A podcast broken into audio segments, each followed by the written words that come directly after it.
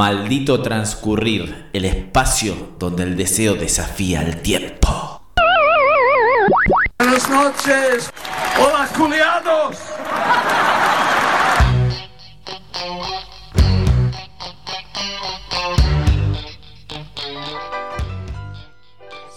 Sí, sí, sí, sí. Muy buenas noches, terrícolas. Martes, 22 horas. Una nueva cita en Maldito Transcurrir. El espacio radial donde el deseo desafía el tiempo. Sea bienvenida a la oyentada. Esperemos disfrutar de 120 minutos de este programa que tiene más dudas que certezas, pero que siempre sabe de qué lado de la mecha estar.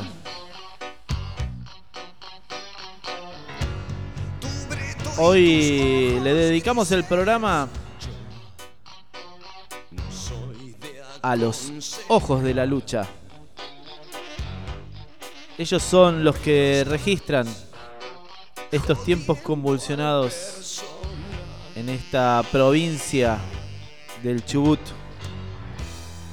donde se está hambreando al pueblo con salarios atrasados por más de dos meses, aguinaldos, pagos escalonados y ahora con un lobby minero y un gobierno sumiso tratando de imponer la mega minería. La gente en las calles, marchas, marchas de las antorchas, scratches, cortes de ruta, movilizaciones a Rawson, distintas actividades que son registradas, retratadas por los ojos de la lucha. Los fotógrafos, algunos también que filman y documentan, los que hacen fotoperiodismo, que es una forma de contar a través de imágenes los fenómenos sociales que están sucediendo. En la historia, gracias a los grandes maestros del fotoperiodismo, podemos tener registros y muchas fotografías de los hechos más importantes que ocurrieron en el siglo XX y están ocurriendo en el siglo XXI. Su principal objetivo siempre ha sido mostrar la realidad de una manera honesta y real. Esto conlleva tener siempre la capacidad para fotografiar situaciones fortuitas y nunca forzarlas. Y sobre todo, ser consciente del alcance a nivel local, provincial y mundial que va a tener la fotografía. Y no retratar algo no muy ético tan solo por conseguir mayor impacto. Además, es clave estar comprometido con la sociedad y que el fin único de su trabajo sea documentar y compartir los hechos que ocurren en ella.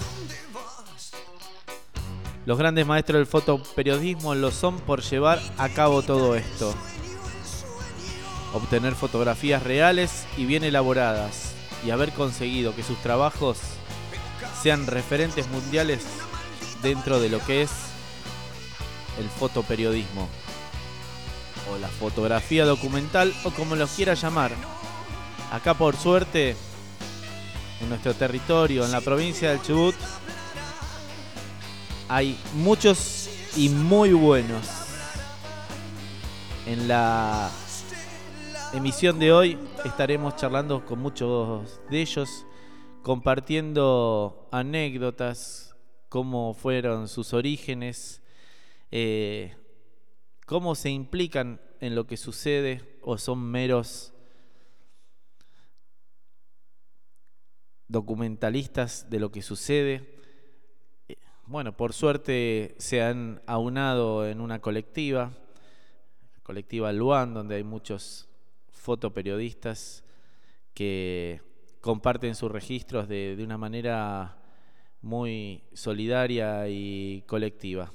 En un ratito nomás, después de esta intro en maldito transcurrir acá por www.lalibertina.com.ar, hoy nos dimos el gusto de estar transmitiendo, retransmitiendo a través de un enlace lo que hacía los compañeros de la radio en la plaza de Esquel, de 4 a 20 horas, horario que comenzó la marcha en esa ciudad luchadora contra la minería.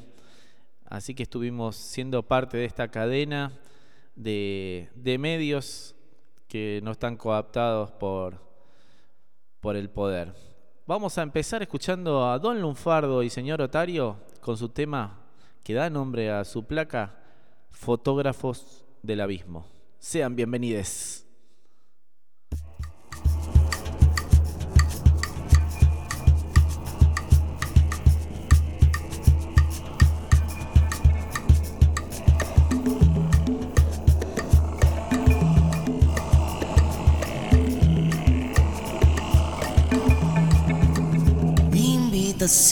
al vacío. Fotógrafos del abismo. Una flor sobre el chiquero se agarran de mi flash. Toda mi terciopelo, este me quiere atrapar.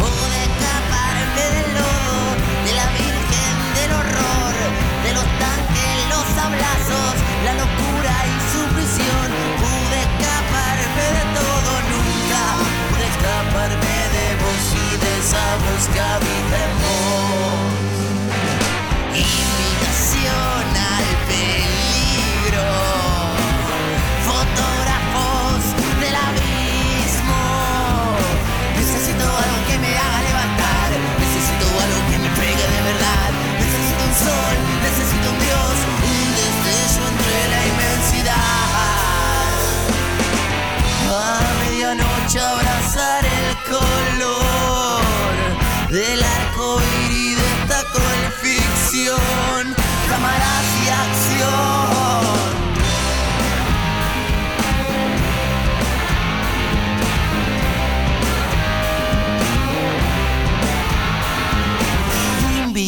Al delirio.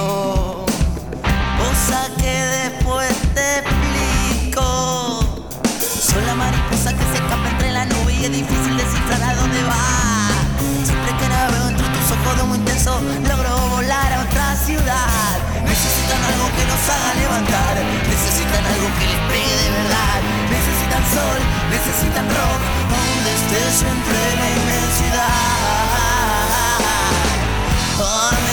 abrazar el color del arco iris de esta cruel ficción. Cámara de acción, llévame al subsuelo de tu piel. Muero por ver qué clase de monstruo sos. Llévame al subsuelo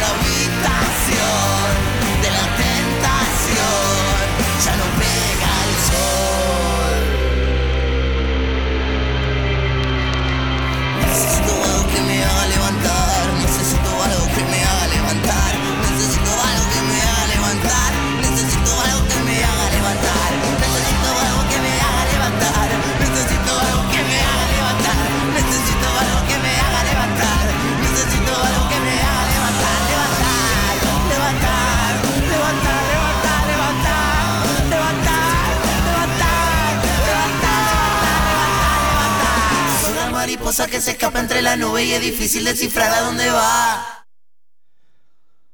Escuchamos a Don Lunfardo y el señor Otario, fotógrafos del abismo, acá comenzando diciembre, meses donde siempre hay convulsión social y por suerte tenemos a los fotógrafos que nos cuentan con sus imágenes lo que sucede en nuestra sociedad. Vamos a escuchar un mensaje de Norita Cortiñas apoyando la lucha chubutense.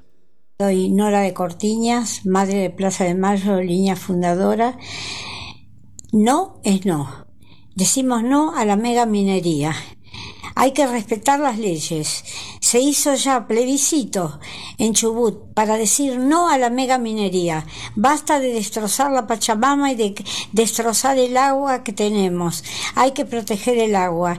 Así que decimos, las madres de Plaza de Mayo, línea fundadora, no a la mega minería. Gracias Norita por ser la madre de todas las batallas. Si no existieras te tendríamos que inventar con esa alegría, con esa lucha. Tuve la suerte de poder conocerte cuando estuviste acá en la ciudad y siempre tu compromiso con, con los que luchan, con los que marchan, con tus más de 90 años eh, parada afuera de una comisaría pidiendo que se liberen siempre a los compañeros detenidos. Así que Gracias por estar siempre cerca de la lucha chubutense, Norita Cortiñas. Y vamos a ver si podemos hacer el primer llamado de hoy con alguno de los integrantes de Luan.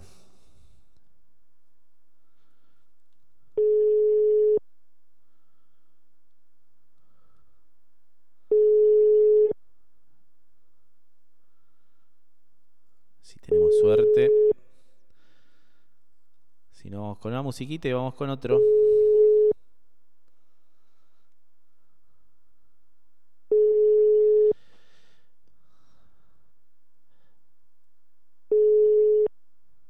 Está comunicado con... Parece que no, así que vamos a ir eh, con, con un poquito de música y ya venimos con algunos de los integrantes de, de Luan, esta colectiva de fotógrafos. Ahora escuchamos a una banda que le puso el nombre de un gran fotógrafo como Man Ray. Hilda Lizarazo, aparte de música, fotógrafa.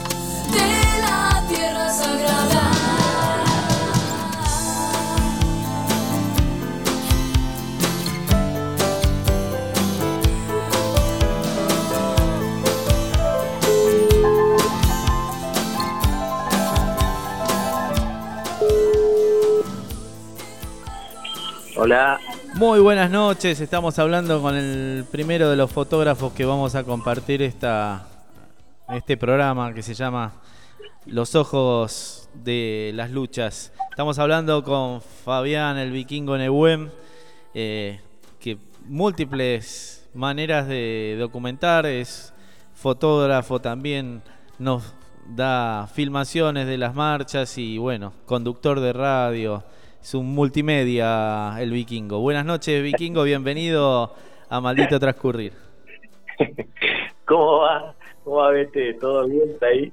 Todo, todo perfecto y bueno, eh, como te digo a vos, le voy a decir a todos los que hable, a- agradecido por eh, documentar lo que sucede en, en las calles, que va a ser parte de, de la historia chubutense, del país, de la resistencia eh, por, por la tierra.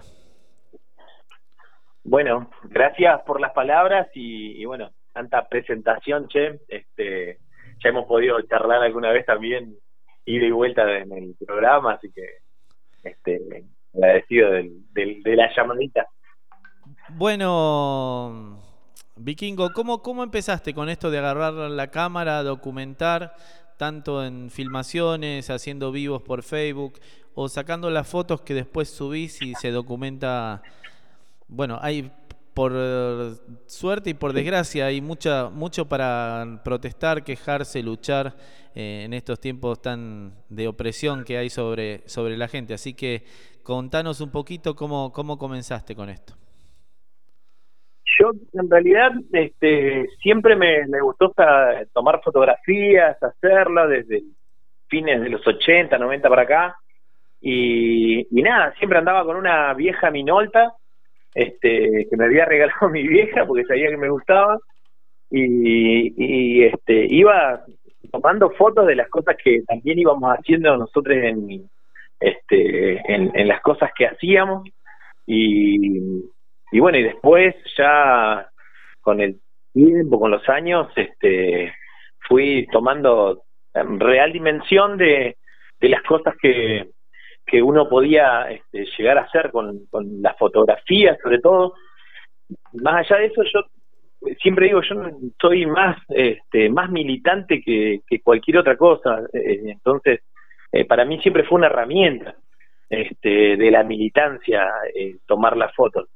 Y, este y bueno y después eh, lo- con los años pues, y la recuperación de cámaras que también por ahí prestaba y no me devolvían este eh, me fui metiendo dentro de la militancia en los espacios a poder tener eh, ciertos archivos de, de laburo de lo que se hacía y, y bueno ya después con las cuestiones digitales este, también ayudó ayudó muchísimo ¿Te- te- Eh, ¿Tenés idea cuál fue el- la primera movilización, marcha o acción que documentaste? Eh, fue en, eh, cuando acá empezaron los problemas este, así de la real así de cuando cayó el parque industrial de Trelew las las las grandes este, movilizaciones que se hacían de trabajadores este creo que de esa alguna vez en Rawson también ¿Antes de la caída de la Este, Pepsi? sí estamos hablando de la caída de, de- los 90 para acá de Es que hace tanto que todo viene cayendo que no podemos poder Sí. saber. claro. Este, de eso y, y nada, después este, tengo algunas eh, fotos, algunos pequeños álbumes chiquitos, que esta era con la Minolta, eh, de, de lo que sí hicimos acá en Trelew para, para lo de Gastre. De esta tengo un álbumcito chiquito de, ser 24, 40 fotos más o menos.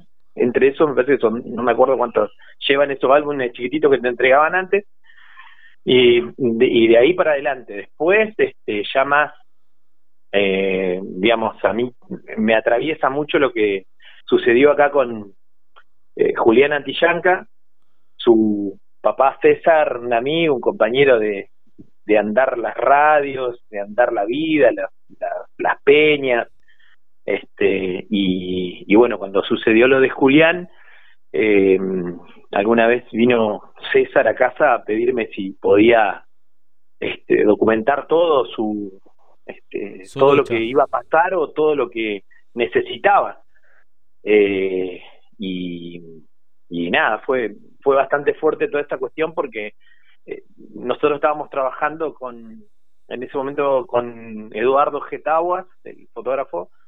Eh, yo quería hacer algunas cuestiones y, y cayó este eh, en, algunas fotos mías y me dijo, mirá, Vikingo, no sé si, o sea, si vas a poder salir de ese, de ese lugar, digamos, este, por la forma que vos te tomas las cosas y, y, y creo que no, que tenía toda la razón del mundo, o sea, cuando vos eh, disparás con tu cámara, eh, ¿qué buscas más, el documento o esa foto artística que traigas de la realidad?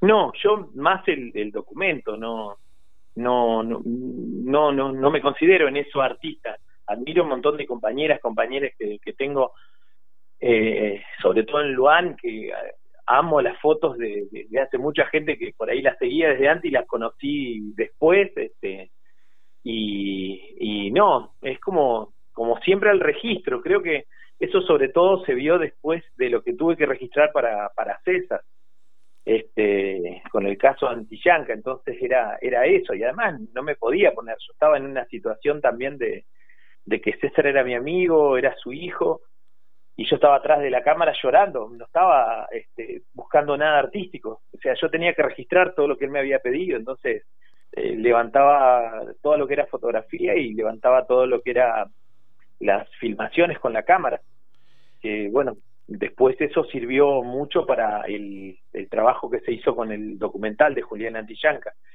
eh, pero nada, es eso, este nunca pude. De hecho, el otro día le contaba a Aníbal que este, después de la manija que quedamos en la marcha anoche, que esta cuestión, digamos, este, de, de poder admirar a la gente que puede hasta retocar algunas fotos de distintas situaciones, yo no puedo. Eh, eh, entonces, se me hace re difícil a mí. Sale todo crudo lo que publicas. ¿Cómo? Sale todo crudo lo que vos eh, fotografías.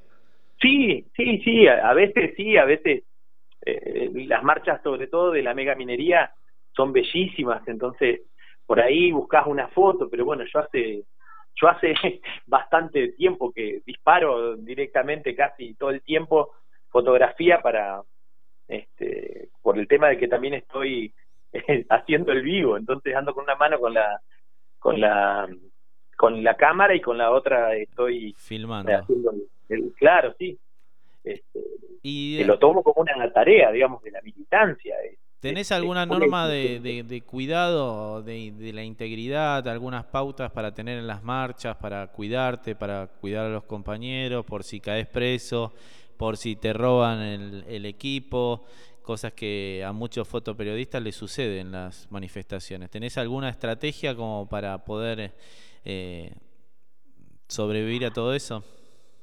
Eh, no, la verdad que no y, y, siempre que lo charlamos, lo charlamos en casa acá con, con Eve también, de situaciones que, he vivido, eh, pero creo que las más complicadas siempre fueron este, las marchas de los pibes, este, eh, muertos en manos de la policía acá en la provincia, esas marchas que por ahí habían policías, que sacaban el arma y un montón de cuestiones que vivimos, Después, este, nada, el otro día sucedió algo ahí en, la, en, una de las marchas, este, porque ya nos conocen a todos, además yo no soy ningún jovencito este, nuevo, entonces, este, pero no, lo hablamos mucho, sí, y me parece re importante eh, cuidarnos, y pero bueno, me parece que es como la adrenalina, de repente como que perdés el registro ese. Y decime, Vikingo, vos podrías eh, registrar de la misma manera eh, una movilización a la que no estés de acuerdo? Eh, no, no, me parece que no fui nunca a ninguna que no esté de acuerdo. Este, me parece que no. ¿Que te, eh, costaría?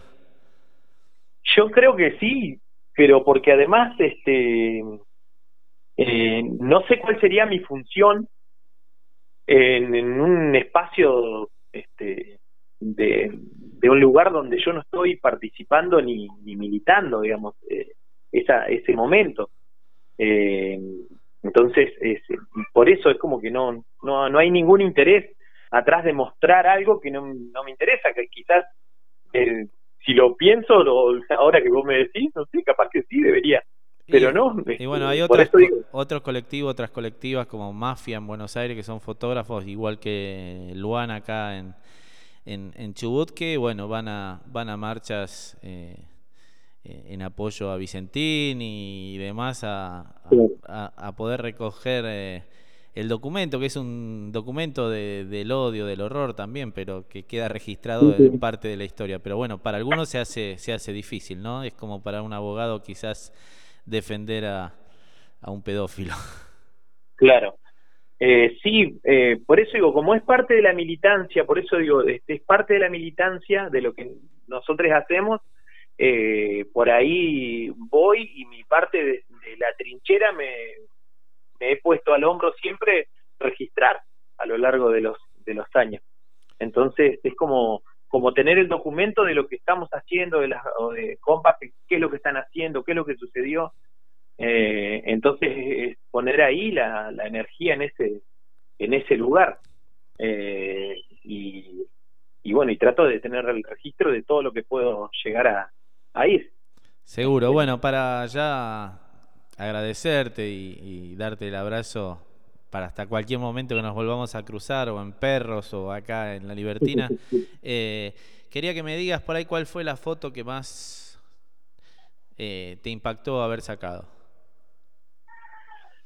Eh, como, como impacto así de todas las que he tenido, es una foto que tengo de, de la mamá de Janina Treuquili y su, y su nieto, este, cuando mataron a Janina acá y, nunca la pude subir. La miré una vez en, la cámara, la miré una vez en casa y, no subió nunca.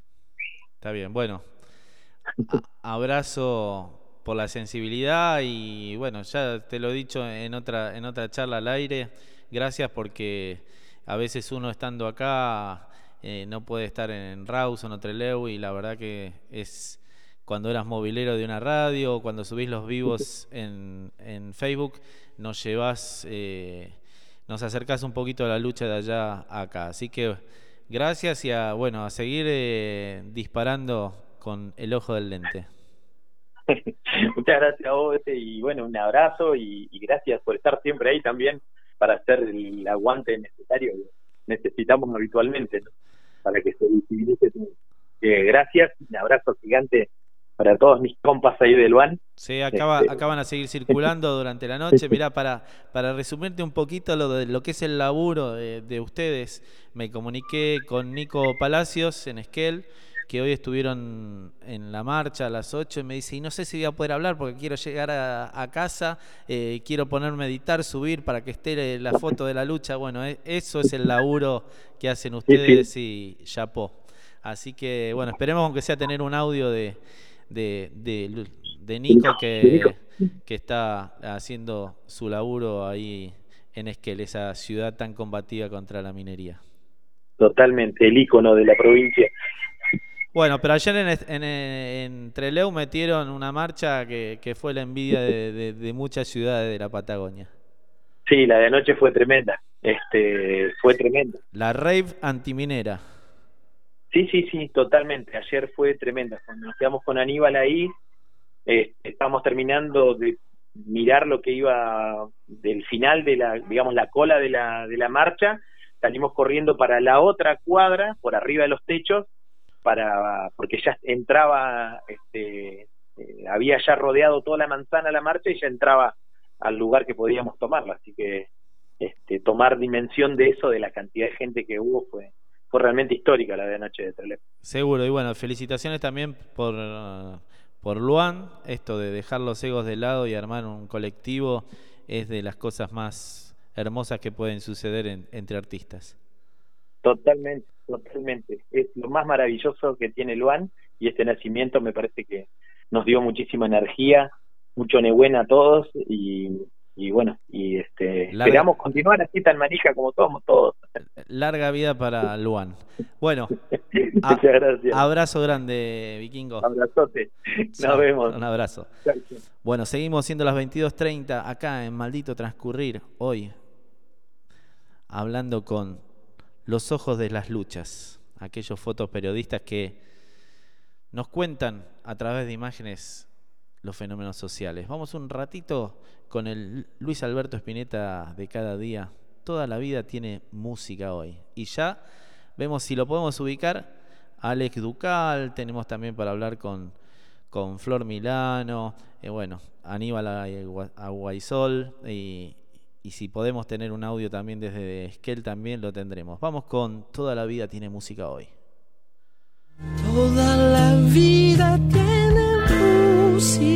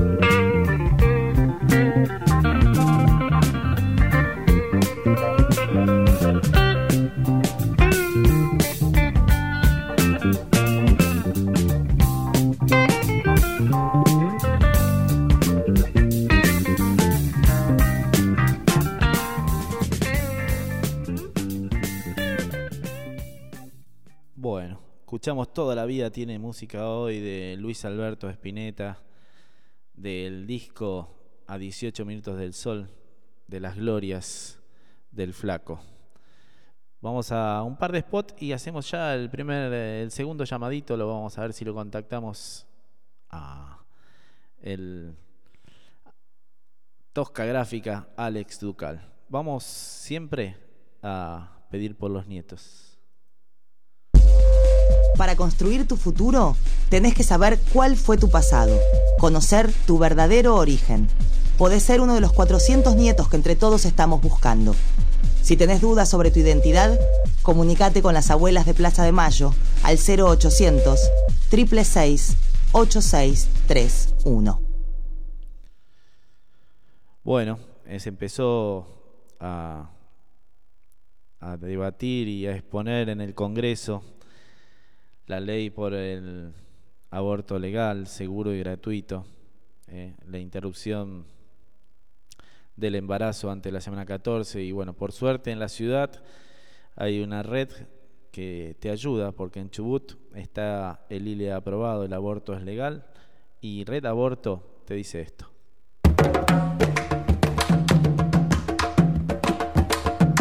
¿Sabías que el aborto es legal? Pregúntanos. Red Aborto. Red Aborto. Red Aborto. Somos una red de mujeres feministas que informa y acompaña a personas que quieren abortar. 280 4 19 41 20. Red Aborto. Bueno, ahí estamos intentando la comunicación con don Alex Ducal. Diego. Muy buenas noches, Alex Ducal. Eh, factotum de Tosca Gráfica. Eh, te, decimos que sos fotógrafo, dibujante, las artes plásticas en todas sus facetas, pero bueno, hace tiempo que te que estás laburando cámara en mano, haciendo registro de lo que sucede eh, en la sociedad. Así es, todo culpa de Macri, Diego. La última vez que hablamos en, bueno, que no, sí, fue en radio, ¿no? ¿Te acordás aquel programa? Eh, sí, fue en radio, en la cancha de tu hermana. Tal cual. Eh, y yo estaba pleno dedicado a la ilustración, haciendo libros para niños y toda esa cosa. Y de pronto nos cayó un gato Macri y me cambió la vida. Eh, qué sé yo, en su momento no sabía si era para bien o para mal. Eh, y de pronto me encontré en la calle tratando de registrar la mierda que nos estaba pasando.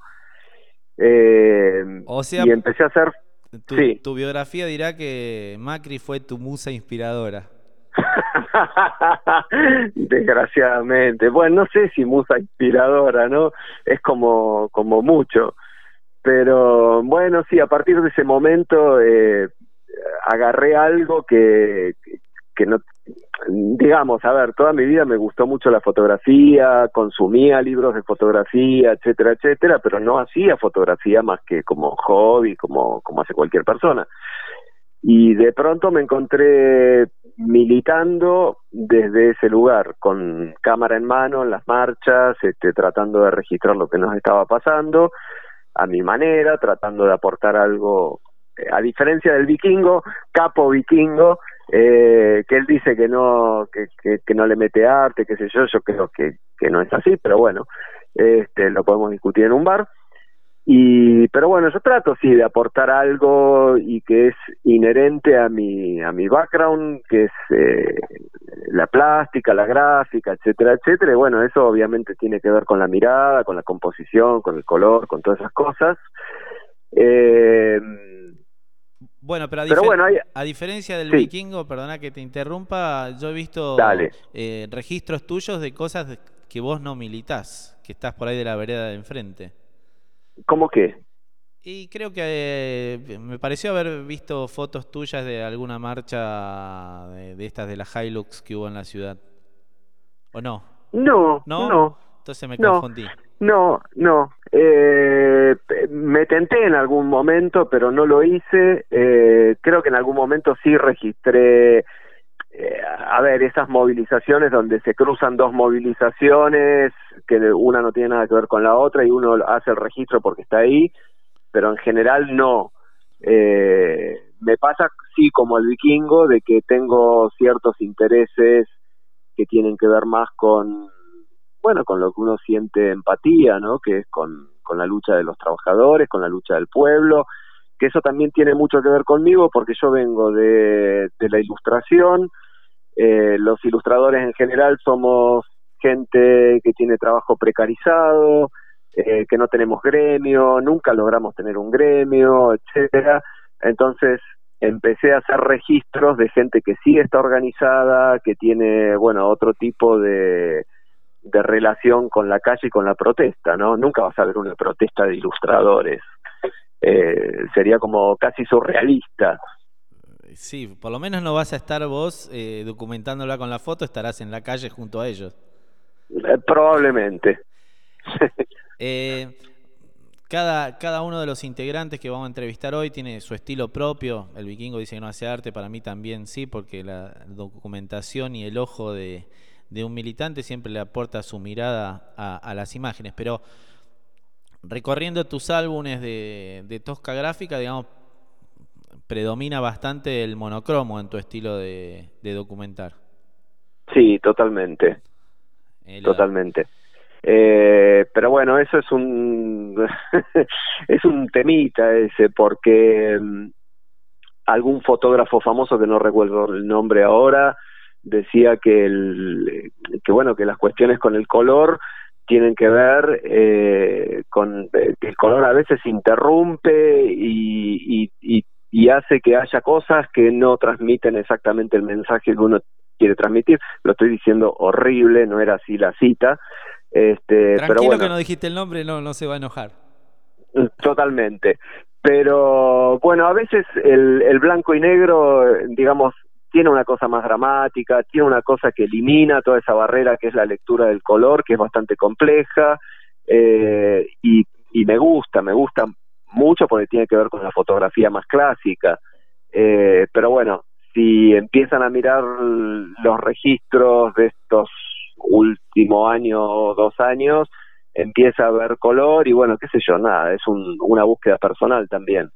Eh, y en lo que tiene que ver con Luan también es como que el, hay una consistencia en, en la mirada de cada uno, eh, tratamos de, de aportar qué sé yo, nuestro lenguaje o nuestra visión patagónica de lo que nos está sucediendo. Eh, y creo que sin buscarlo eh, estamos apuntando hacia el color de alguna manera también. Sí, bueno, pero eh, la- las fotos en, en monocromo, los registros monocromos son bien desérticas como somos nosotros, ¿no? Eh, Totalmente, sí, sí, sí. De hecho, me encanta, por ejemplo, salir al campo a hacer fotos de, de matorrales, de, de- nada, de la nada, que es nuestro paisaje, pero que es también un universo gigante, eh, y hacerlo en blanco y negro es, me parece, ultra dramático y tiene, nada, es, me parece que tiene mucho que ver con nuestro paisaje también. Seguro. Bueno, eh, ¿cómo, ¿cómo haces? Porque, digamos, en la ilustración, si, si bien es, es difícil vivir, pero bueno, hay, un cambio de trabajo eh, rentado. Acá veo muchas coberturas tuyas que te has ido a cortes de ruta donde te recagás de frío. eh, Sí. Y bueno, no le estás vendiendo las fotos a, a ninguna agencia de noticias ni nada. Eh, ¿Cómo se hace para poder subsistir en, eh, cuando uno tiene que dedicar mucho tiempo? Porque si uno lo quiere hacer bien, tiene que estar. Porque en el momento que uno no esté, van a suceder las cosas que uno querría haber registrado. Totalmente. Es eh, bueno, la mayoría de los los y las compañeros de, Luan, cada uno tiene su trabajo, su, su, forma de subsistir, como yo tengo la mía, que tiene que ver con la ilustración y con los productos que hago para Photoshop y bueno, todas estas cuestiones que, que nada tienen que ver con la fotografía. Eh, yo sigo viviendo de eso y gracias a eso puedo sostener lo, lo nuevo que es la fotografía. Eh, es raro, ¿no? Porque en realidad yo hablaba hace un rato del, de la precarización del laburo del ilustrador y en la fotografía no es muy diferente. De hecho, qué sé yo, no sé eh, eh, quién tiene una situación peor. Eh, no voy a hablar de números, pero en realidad lo que se está pagando por coberturas fotográficas es patético. Eh, patético, sinceramente. No, no, no quisiera ni dar nombres ni dar números, pero por ir a cubrir un evento un par de días, eh, lo que se paga es un, un dinero que realmente uno dice, bueno, me quedo en mi casa en el patio tomando sol en, chancletas. Eh, pero bueno, evidentemente nosotros no lo hacemos por el dinero. Esto me recuerda a los Beatles eh, o a los Rolling Stones. Ahora me, me entró la duda. No estamos en esto por el dinero. Eh, Pero bueno, más, a- Pero bueno, más allá de los registros, ustedes saben el valor documental y, y probatorio en muchos casos, como pudimos ver eh, las fotos que sacaba Luan, en, que creo que fue Aníbal Aguaisol, eh, en, la- en las detenciones y, y- y en la ruta 7 el otro día, o eh, para mí el caso paradigmático fue el, el fotoperiodista Pepe Mateos en la masacre de Avellaneda, que gracias a él no se culpó a, grupos de piqueteros y pudieron caer la policía de Dualde como responsable a través de Franchotti y el cabo Acosta. Totalmente. Eh, bueno, eso pasa mucho, ¿no? De que uno está en la calle registrando, por un lado, el movimiento de, de gente, eh, por otro lado, está viendo el movimiento y la relación de gente con las fuerzas que mueve el Estado, que a veces son fuerzas estatales y a veces son fuerzas paraestatales, como vemos acá en Chubut eh, bastante seguido, como qué sé yo, fue hace un año o dos en un corte de ruta docente en la ruta 7, que de pronto vino gente que no tenía nada que ver, bueno, digamos, se liberó una zona y cayó gente que no tenía nada que ver con, con ningún tipo de fuerza o con fuerza, otro tipo de fuerzas. Eh, y nada, uno está ahí registrando esas cosas y queda el registro, lo mismo del otro día en Ruta 7, que bueno, sí, estuvo Aníbal, estuve yo, eh, eh, estuvo Noé, eh, fuimos varios de Luan que, que estábamos registrando ese momento, eh, porque se dio la casualidad que todos estábamos regresando a nuestros lugares. Eh, y nada, bueno, uno registra eso y son documentos y sabemos que eso es importante eh, porque sabemos cómo se miente desde el Estado, cómo se manipula la información desde los medios hegemónicos y tratamos de aportar otra mirada, otra forma de decir las cosas. Eh, no fotografiamos de la misma manera. A ver, yo respeto a la gente que labura en los medios, pero muchas veces los fotógrafos de los medios van, hacen una foto y se van a la casa. Eh, y la realidad es que las manifestaciones, los cortes de ruta y las cosas que suceden no son eh, cinco o diez minutos, son horas. Eh, lo mismo que sucedió cuando se tiró abajo la puerta en casa de gobierno hace un mes o, o algo así, eh, todos los medios empezaron a hablar de eso y la realidad es que había sido una jornada larguísima de familias con muchos niños, niñas, eh, disfrutando y bueno, lo que sale en los medios fue que se tiró abajo una puerta que, qué sé yo, viste, fueron cinco minutos. Sí, Eh, seguro, igualmente supongo que hay compromiso en, en los fotógrafos, entre comillas, militantes, si le querés decir, que no van a, no van a subir una foto que pueda ser usada en contra de un manifestante sacada de contexto, ¿no? Como pueden hacer los medios hegemónicos. Eh, totalmente, bueno, sí, por supuesto, uno elige qué fotografiar, dónde pararse, de qué lado pararse. Eh, nosotros, en general, estamos parados del lado de la gente eh, y si estamos parados del otro lado es para mostrar otro tipo de cosas. Este, pero bueno, sí, es cierto, sí, sí, totalmente. Eh, uno está del lado de las víctimas y las víctimas son los trabajadores que no cobran, los trabajadores que son víctimas de, bueno, en Chubut tenemos todo tipo de cosas, ¿no? Sí, Este, no violencia el- institucional, falta de pago. Absolutamente, no es, sí, no es sola- no sol- solamente el tema de salarial, sino hay un montón de, de otras cosas que tienen que ver con, Y el- con la violencia estatal. Sí, sí, está injuriado a nivel institucional, ambiental, por todos lados. Bueno, sucedió en esta provincia eh, eh, el asesinato de Santiago Maldonado. Bueno, eh, la verdad que Totalmente, tenemos totalmente. un montón de, de cosas para no enorgu- enorgullecernos. Solamente la Así lucha es. de la gente. Eh, Alex, seguiría hablando 10 años, pero quiero que hablen todos los compañeros de cámara en mano. Por supuesto, por supuesto, y lo mismo que dijo el vikingo, me siento súper eh, orgulloso, mm, con mucha alegría de formar parte de, este, de esta colectiva. Eh, admiro a la gente con la que estamos este, compartiendo calles, eh, calles en el mismo lugar y a veces no, porque bueno, tenemos a Nico y, y otra gente, eh, qué sé yo, Bariloche, Esquel, eh, Bolsón, Ushuaia, Comodoro, estamos tratando de abarcar la Patagonia, se hace difícil, se hace difícil romper con el cerco mediático, pero bueno, estamos en eso. Buenísimo, bueno, felicitaciones y larga vida al Luan, como le dije al vikingo. Eh, ya le preguntaré a alguno de los otros integrantes si se inspiraron en algún otro grupo fotográfico como es Mafia en Buenos Aires o otros colectivos que también... Sí, claro, todos, todos son referentes. Y me gustaría, ya que arrancaste antes de, de esta entrevista, estabas este, pasando a Spinetta, eh, me encantaría, antes de cerrar esto, dejar una frase de la sed verdadera de Spinetta que decía, la paz en mí nunca la encontrarás, si no es en vos, en mí nunca la encontrarás.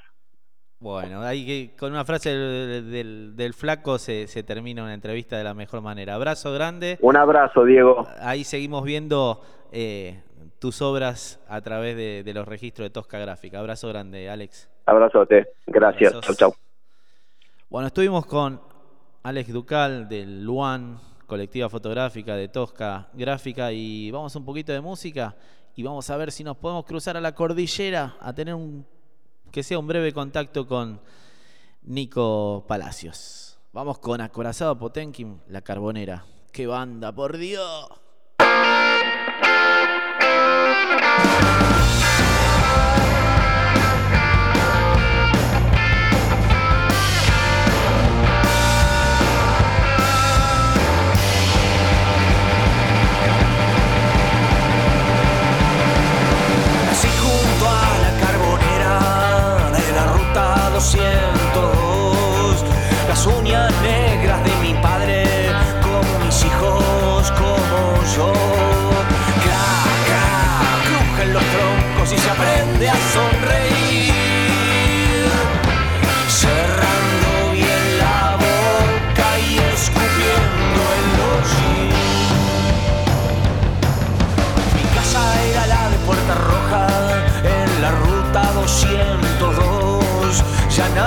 Se acuerda del tatuaje que la mancha me tapó. Amigo, pregunte que ese trabajo me hace olvidar.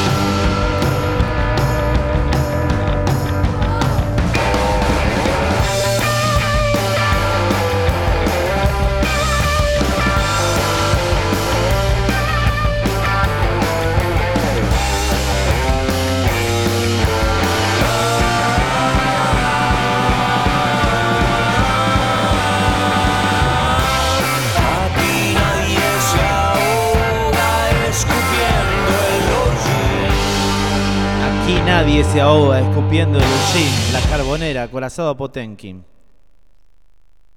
y tratando de pensar y sentir lo que sentirían ellos en ese momento.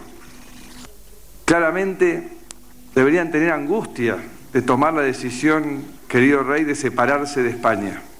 Claramente deberían tener angustia, claramente deberían tener angustia de tomar la decisión, querido rey, de separarse de España. Bueno, después de escuchar eh, Acorazado, el gato, vamos a ver si podemos hablar con la cordillera.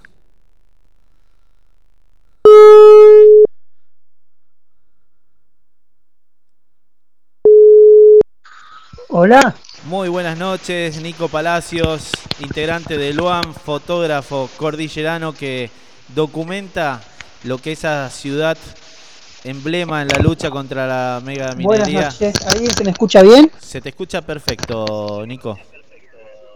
Lo Voy que- a bajar la radio así no se me acopla. Dale, dale. Ahí estoy, ¿eh? Buenísimo. Bueno, buenas noches, Nico. Gracias por ser parte del programa de hoy. Eh, los ojos de, de las luchas.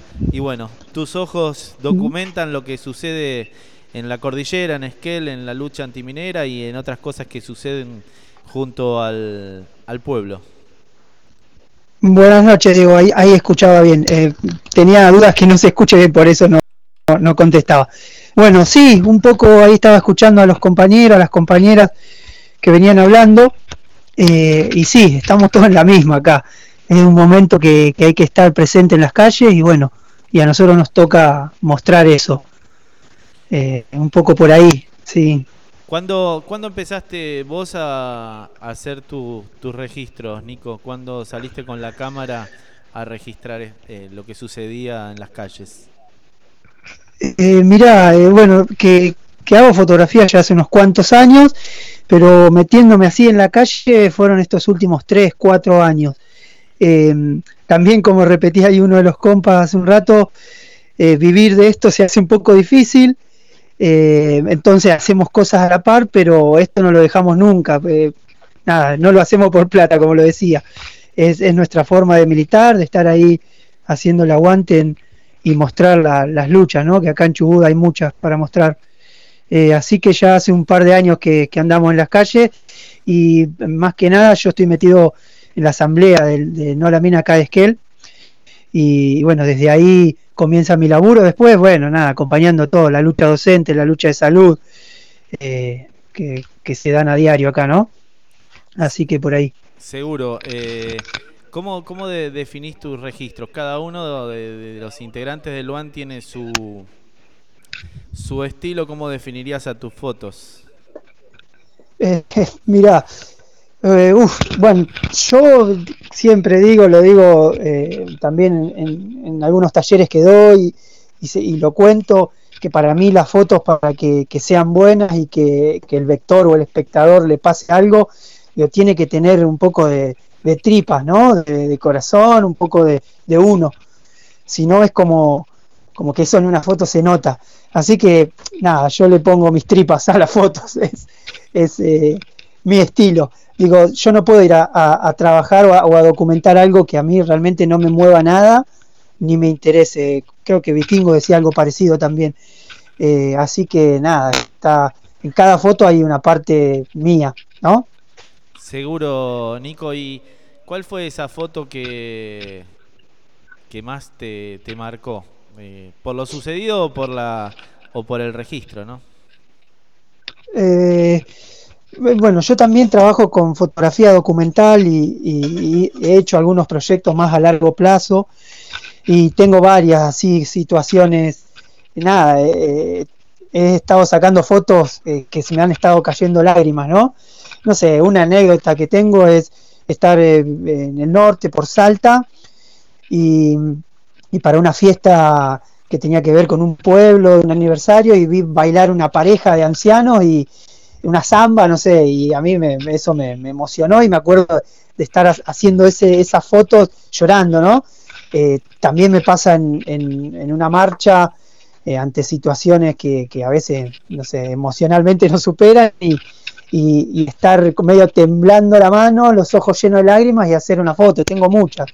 Pero bueno, es como te decía, si no, si no tiene un poco de corazón, eh, es como que para mí no, no, no sirve. Así que no, no podría catalogar una foto, eh, creo que, que varias. Después, nada, he estado en, lugares bastante, eh, no sé, por ejemplo, estuve adentro de una mina de socavón en, en Bolivia, haciendo un laburo de fotos. Nada, salir de, de ahí adentro con esas realidades también es como bastante difícil, movilizadora, pero bueno, es nuestro trabajo poder mostrar esto, ¿no? A lo Sebastián Salgado, que, que no lo vio, le recomendamos Eh, sí. La sal Sí, de la sí. tierra, que es un... La, la sal de la tierra, sí, sí. Ter- terrible laburo, ese tipo. Eh, Terrible, sí. ¿Cómo, ¿Cómo te vamos a, a jugar un poquito a situaciones eh, hipotéticas de un foto periodista o fotodocumentalista como vos? Sí. Que te mandan a un lugar como mandan a tantos, que son fotoperiodistas eh, rentados, a cubrir una, una guerra que no te es propia, o convulsiones sociales que no no son propias. ¿Crees que te podrías manejar de la misma manera, que es una cuestión de oficio? Vos que sacás con las tripas, digamos. sí, igual eh, yo creo que por mi manera de ser, ¿no? Todo conflicto social, si, si tenés una postura, un pensamiento, una ideología, eh, eh, eh, va, va a tener tripas, digo, por algo te tiene como que movilizar, depende de la temática. Sí, no lo elijo, incluso no trabajar para, para un medio de comunicación hegemónico. Bueno, también lo decían los chicos ahí, que me manden a cubrir, no sé, algo que a mí no me interese. La verdad no, no, hoy no lo elijo y espero poder seguir no eligiéndolo y, y sí pertenecer, no sé, a, a esta colectiva que como hablaban recién los compas, que, que tratamos de mostrar lo que a veces se invisibiliza. Así que, eh, no sé, depende de la situación y dónde me toque, pero si no es algo que me interese, como decía antes, no, no creo poder hacer un buen laburo, así que no, no, Y no la veo. Digamos, yo que, que no, no soy fotoperiodista ni nada, creo que le aportaría mucho la mirada de ustedes ante gente a veces tan siniestra que existe en el mundo. Poder documentarla con los ojos de ustedes sería eh, magnífico, como pudo hacer Picasso con su con su obra del Guernica, ¿no? Retratar el, Sí. el- mostrar el, el horror de, de- del otro lado. Sí, sí, igual yo también digo que eh, nosotros desde nuestro lugar, nosotros desde nuestro lugar, eh, eh, sea chiquitito, estamos como, como mostrando una porción de, de- una realidad que es la que cuesta que se vea, ¿no? Pero estamos haciendo un buen laburo. Bueno, vos lo hacés en la radio, cada uno desde su lugar en esta lucha, estamos todos en la misma. Así que yo creo que ya que, es importante eso, ¿no? Así que eh, no sé si en la historia como, como Picasso, pero eh, sí hacemos un poquito de historia desde lo que nos toca, desde lo que nos gusta, desde lo que nos duele, ¿no? Desde lo que vivimos, qué sé yo. Eh, y nada, en esto mismo también, eh, yo lo digo siempre, eh, ap- aprendo todo el tiempo, ¿no? Es un aprendizaje para mí. Así que también lo tomo como eso.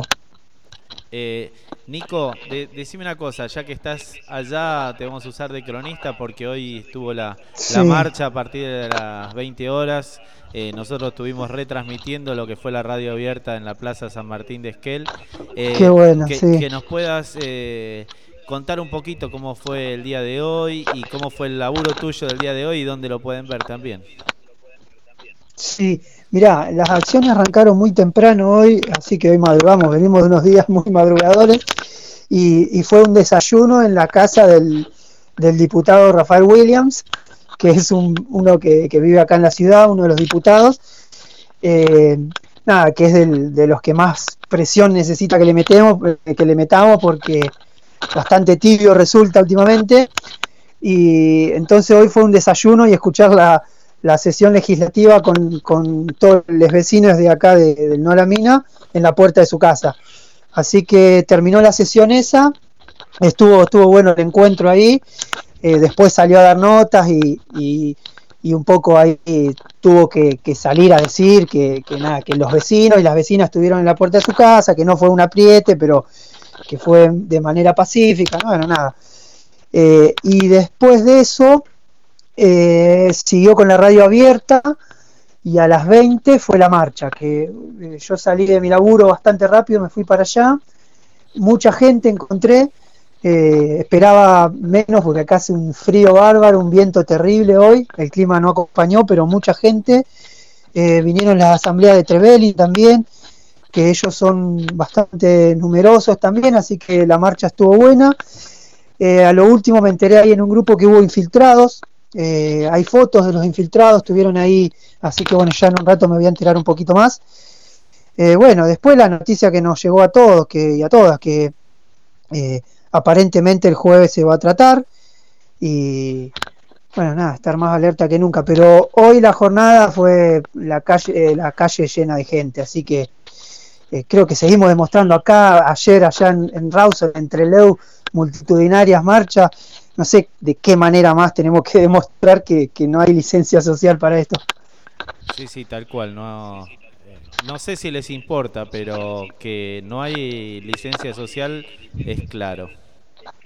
Sí, y que, que no pasarán también es claro. A ver, eh, no, eh, no sé si, si quieren estirarla para, para cansarnos, para... Hablo cansarnos, digo, como la asamblea, ¿no? Sí, sí. Eh, de, de qué manera quieren, quieren actuar, pero no, no. eh, no saben eh, que, que la gente está en las calles y que no van a pasar. Sí, sí, No no, van a pasar. no, no hay ningún tipo de, de chance, pero eh, el poder de, de las multinacionales mineras es bastante grande para comprar almas y Exacto, Y- pero Chubut también tiene mucha gente grande que, que, que sabe lo que es poner el cuerpo y, y- y salir a las calles y tenemos historia de eso, ¿eh? así que digo, no, a no aflojarle, estamos ahí, eh, a no aflojarle. lo mejor que veo es que se está sintiendo orgullo de eso, ¿no? El orgullo de la lucha Sí. y, y como que eso ya un patrimonio de, de los chubutenses. Sí, sí, y, y nada, yo cada vez que veo eh, las movidas que pasan allá en la costa, porque acá se gestó todo hace 18 años, justo el 4 hace, va a ser el aniversario, 18 años de, de acá de Esquel, pero cómo esto fue gestando Y hoy día ya no es más eh, la asamblea de es las, las asambleas de Chubut. La fuerza que tiene eso y la unión que tiene eso, la organización, eh, no les va a ser fácil, ¿eh? No, no, tal cual. Eso, se, eso yo estoy seguro. se empezó defendiendo la, la montaña y se terminó defendiendo toda la provincia. Sí, sí, sí, sí, eso es, es fabuloso. Yo tuve la, la suerte de estar en una de las watch en Gangán mismo, el día que se fue a, a la puerta de la minera, a la puerta de la Pan American. Y después, bueno, uno de los momentos para mí mo- movilizadores fue escuchar a, a- a- a lo- los abuelos, las abuelas hablando del agua, pero desde la sabiduría de la tierra ancestral, ¿no? No desde la sabiduría de los libros, como nos puede enseñar, no sé, un, un físico, un Geólogo. un- un geólogo, no me salía la palabra. Eh, con esa sabiduría que es también la que, la que tenemos que aprender, ¿no? Así que, eh, nada, eso, digo, valorar eso y aprender y, esta fuerza que tenemos como asamblea eh, de, una provincia, seguir en las calles que, que yo creo que, que vamos a, a dar batalla. Seguro, bueno, te voy a ir despidiendo, agradecerte. Sé que vini- recién llegaste de, de la movilización, seguro estás Sí, editando, subiendo sí. y demás. Así que Es exactamente eso, sí. Estoy, eh, estaba un poquito nervioso en salir al aire, lo debo reconocer, ¿eh? Recién ahora me voy aflojando un poquito, pero estaba un poquito nervioso.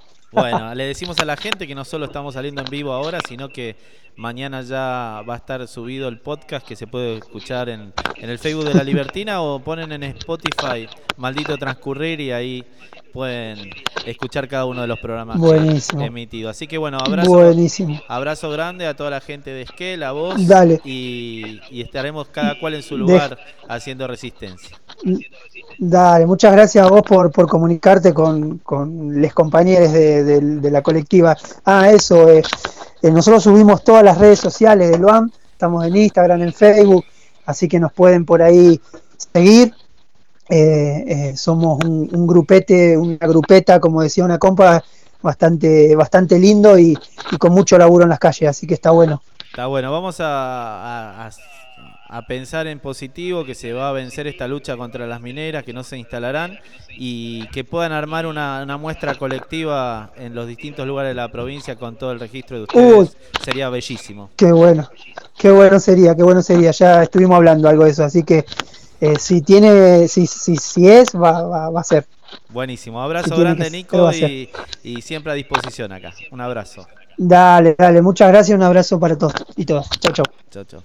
Bueno, estuvimos hablando con Nico Palacio desde Esquel, otro integrante de, de Luan, esta colectiva de fotógrafos chubutenses y patagónicos. Vamos a un temita y ya nos vamos a comunicar con, con Flor.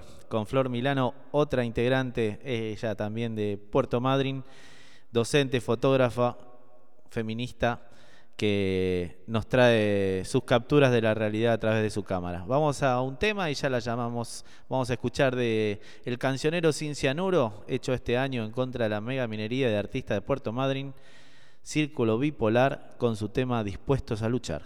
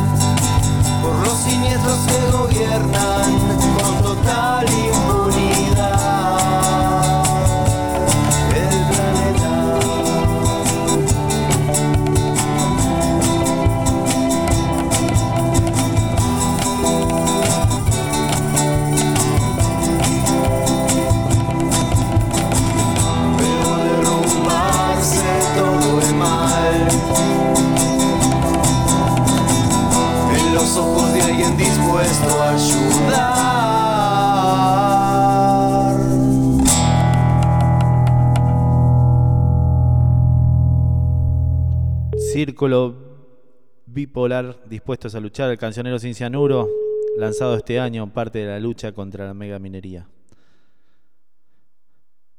Hola.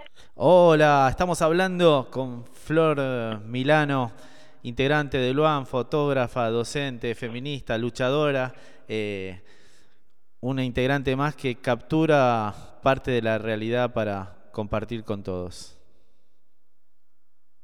Hola, ¿cómo están, Diego? Todo, todo bien, acá recorriendo a todos los integrantes eh, que hacen un, un laburo colectivo impresionante, que están en las calles, en las múltiples luchas como, como es contra la megaminería, como puede ser contra la violencia institucional, contra el patriarcado, en, en el Día de un Orgullo, en reclamo de, de cuestiones salariales. Bueno, la lucha es cruel y es mucha, como dice el tango. Sí, sí, sí, sí. Eh, y sí, ahí estamos, cubriendo todos todos los frentes con, con les compas de Luan. Eh, esto de ser varios y varias está buenísimo porque podemos eh, estar en varios lugares a la vez, que era lo que en forma individual se nos complicaba en parte, ¿no? Eh, ese, ese era uno de- también de, los problemas que teníamos, no podíamos estar en todos lados a la vez y esto es, es una forma también de, de mostrar a, a la Patagonia, a quien acceda al Luan, ¿no? Pero eh, con foco en la Patagonia, a quien a quien quiera ver un panorama más completo. ¿Cuándo fue el primer momento que te calzaste una cámara y saliste a las calles? Eh, al, o al revés, no, al que me cansé de qué. No, no, te calzaste. Tu Ah, cámara. que me calcé. Ah, no, no, no escuché, perdón. No, porque no me, no voy a cansar nunca la cámara. por eso. Eh, no, mira, mira, fue una, una situación bastante, bastante particular. Terminábamos una marcha docente hace cinco años, cuatro habrá sido, eh, y estaban todos, varios periodistas de, de medios hegemónicos reunidos y no nos habían hecho ni una foto. Eh, entonces yo me acerqué muy enojada, como, como con el carácter que tengo yo, eh, y les pregunté que por qué, ¿no? ¿Por qué, por qué no, no nos fotografiaban a, todas las personas que estábamos marchando allí, que no en esa marcha no éramos puramente docentes, también había, bueno, auxiliares, eh, familias acompañando, y ese día había venido Las Nieves a inaugurar una escuela mm, secundaria eh, y ellos me dijeron, bueno, nosotros tenemos orden de, de, fotografiar esto y, y demás. Y le digo, bueno, pero por favor, le digo, esto es importante también, más que pensando que está en ese, en, eh, en ese momento el gobernador. Y bueno, ahí tuvimos un cruce muy fuerte, discutimos, uno de los que estaba ahí me dijo, vos no me haces decir cómo tengo que hacer mi trabajo. Eh, y y fue una sensación rara, ¿no? Porque yo sentía que estaba discutiendo con gente que no me estaba dando bola. eh, y a la vez iba pensando mientras discutíamos que yo tenía que hacer algo. Eh, obviamente, ¿no? Eh, uno de los que estaba ahí fue un poco más sincero y me dijo, mira, aunque te saquemos las fotos, vamos a llegar a nuestros diarios y, y no las van a publicar. Eh, entonces ese día volví a mi casa con la sensación de que yo tenía que salir con una cámara sí o sí, me veía obligada a salir con una cámara, a registrar eh, lo que no querían mostrar, pues ya me lo habían dicho, ya qué más iba a esperar, ¿no? Ya me lo habían dicho ellos. ya- Visibilizar lo que invisibilizan. Sí, sí, sí, porque aparte estaban eh, pegados eh, a, a nosotros en ese momento, estaban, ellos estaban en la plaza y nosotros estábamos marchando todo alrededor de la plaza eh, y no, no se acercaron ni siquiera a hacer una nota, a, sacar una foto, se pusieron en, la, en el medio de la plaza a charlar. Fue un momento que no lo olvidé más, que sentí tanta bronca porque había cinco o seis eh, periodistas, fotógrafos eh, charlando muy muy relajados y nosotros ahí con el reclamo de, de educación en ese momento era eh, y sentí la necesidad de que cuando saliera la próxima vez iba a ser con una cámara y que lo iba a mostrar a través de las redes sociales eh, de la mejor forma posible. Apelaste al hágalo usted mismo. To- sí, toda la vida. Ese es mi leitmotiv. Está bien, la, la- la independencia eh, a la máxima expresión. Y venís registrando lo que es la lucha docente, lo que son las distintas marchas, eh, te estás moviendo también en, en Rawson, eh, te cargas el equipo y cómo planificás un día de, de, por ejemplo, de movilización a Rawson para, para poder hacer tu laburo. No, es que no se planifica, más como es ahora, no se planifica nada, sale todo sobre la hora, sobre el momento, y es ver si dispones de, más allá de, de tener eh, el equipo listo siempre para batallar, es ver si, si dispones de los recursos económicos, si tenés cómo ir, cómo volver, Si te dejan Eh, pasar, si te dejan pasar, eh, es, es arriesgarse, es arriesgado, ¿no? Pero es el camino que elegimos, con quienes estamos en Luan, eh, creo que todos estamos en la misma situación y, y ele- es, es lo que elegimos, porque como vos dijiste al principio, yo soy docente, empecé con otras luchas eh, y bueno, eh, se, se extiende inevitablemente porque todas las luchas en realidad son siempre la misma lucha. No hay luchas diferentes. Cuando entendamos eso, que, que todas las luchas son una sola lucha, vamos a ir por mejor camino, ¿no? seguro, Eh, sí, todos eh, tienen, eh, se unen en, en el mismo camino. Y convergen, si te pones a ver, convergen, convergen en, en lo que tiene que ver con la justicia social, con, con la defensa de derechos, con la adquisición de derechos, ¿no? Eh, entonces todo, todo, todo ello converge y no se puede defender una cosa así y la otra no. Pero bueno, todavía creo que como sociedad estamos madurando de a poquito y vamos, vamos a ir aprendiendo con el tiempo. Creo que esta lucha contra la megaminería es- atraviesa un montón de sectores más que las otras luchas que quedan un poco más huérfanas en la sociedad, digamos. ¿Será, Sí. ¿Será que lo ambiental a veces para algunos puede ser cool y no tiene que ver con lo, con lo social que está de la mano todo el tiempo? Pero bueno, es una lucha que atraviesa más sectores de la población que otras. Sí, sí, porque el agua básicamente eh, nos atraviesa a todos, ¿no? O sea, eh, vos pensás que nadie se salva de la muerte, pero también nadie nadie se salva sin tomar agua. Seguro, ¿no? igual, igual eh, es una charla larga porque también podemos decir lo mismo en la educación, pero no le pasa lo mismo a todo el mundo. No, bueno, pero la educación, mira, hasta siendo docente, inclusive te puedo decir que, que existen formas de educación no formal eh, que se dan en otros espacios o que suceden, por ejemplo, en el medio del campo, donde los pibes no tienen acceso a nada y, y son impartidas por sus familias o, por gente que toma la posta y decide educar y, y lo hacen muy bien, ¿eh? eh, la, la educación no formal, digo, ¿no? Esta, esta, esta otra cara de la educación que siempre está eh, en tela de juicio y que mm, hasta dónde, ¿no? La educación formal y la no formal, hasta dónde nos forma, qué nos forma más, qué nos sirve más, pero sin agua no. O sea, el agua no, no hay agua formal y agua no formal, hay agua potable y contaminada, así que Flor, eh, si pudieras dar un consejo, no desde el pedestal, sino de alguien que, que labura, que milita, de te está escuchando una piba, un pibe que quiere agarrar la cámara también para documentar lo que no se documenta. ¿Cuáles son los consejos que le puedes dar?